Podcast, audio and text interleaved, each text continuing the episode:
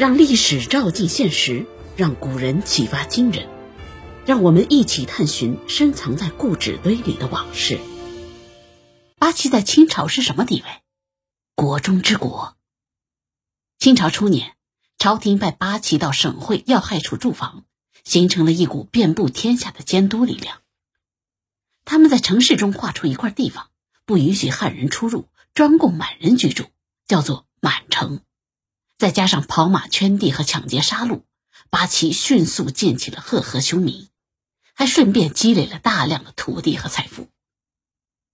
八旗是政治、经济、军事合一的组织，那么全国的满城旗人、土地、财富的分配权，最终都集中在了旗主之手，然后再集中于皇帝。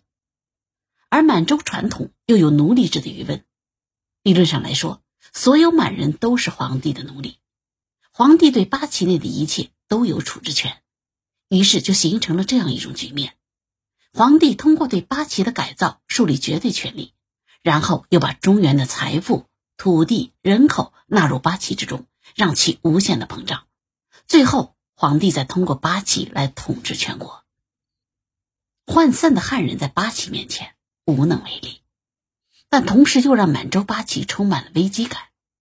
满汉互相制约。达成了一种微妙的平衡，强大的八旗也给予皇帝登峰造极的权利，于是满洲旗人匍匐在皇帝脚下，口称奴才；汉人大臣呢，则在朝堂战战兢兢两百年，文字狱也搞得热火朝天。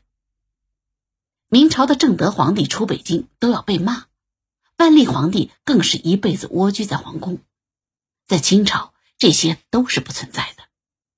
康熙爷带着军队全国跑，经常微服私访。乾隆爷六下江南，花费了无数的银子，赏了大明湖畔的旖旎风光，非但没有留下骂名，还莫名其妙的成了无数小吃的代言人。这些事放在其他王朝，想都不敢想。在清朝前两年里，皇帝是八旗的主子，然后才是君王；清朝是满洲的天下，然后才是中原的王朝。所以，清朝的结构相当于把八旗的模板镶嵌在了中原的框架内。康熙某年的九子夺嫡，让八旗元气大伤。雍正胜出后，曾经的伤心往事让他心有余悸。为什么皇子能迅速集结起小团体呢？原因依然在于八旗的组织。努尔哈赤留下的分封制，让八旗旗主共同治国，也让其内各级官员拥有巨大的权力。皇太极能做的只是用武力制服其他人，顺便把旗主替换为儿子和亲信，于是旗主世袭制被打破了。到了顺治、康熙时期，皇帝逐渐拥有了旗主和官员的任命权，但也只是任命而已，组织的惯例依旧。在旗人的潜意识中，旗主依然是主子，为主子卖命是天经地义的事情。旗主往往是由皇族担任。康熙的皇子中，有的是亲自担任旗主的，有的是旗内官员投靠，他们纷纷组建团队争夺皇位，闹得沸沸扬扬。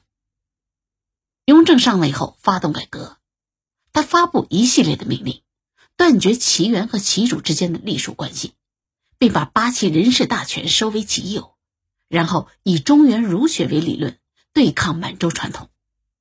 从此以后，八旗不再拥有独立势力。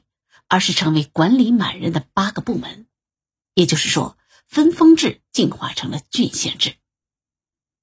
可能是当年受伤很深，雍正对八旗有了一点抵触心理，于是他又提升了汉臣在朝中的地位，用汉臣来制衡满洲八旗。汉臣领袖张廷玉曾经被许诺可以配享太庙。在雍正年间，汉臣的地位大幅度提高。可这也伤害了八旗的利益。这江山是八旗的，汉臣凭什么分蛋糕呢？所以乾隆一辈子都在号召旗人，不要忘记传统啊，要保持旗人的独立性啊，不要和汉人同流合污啊。他的目的就是维持八旗国中之国的地位。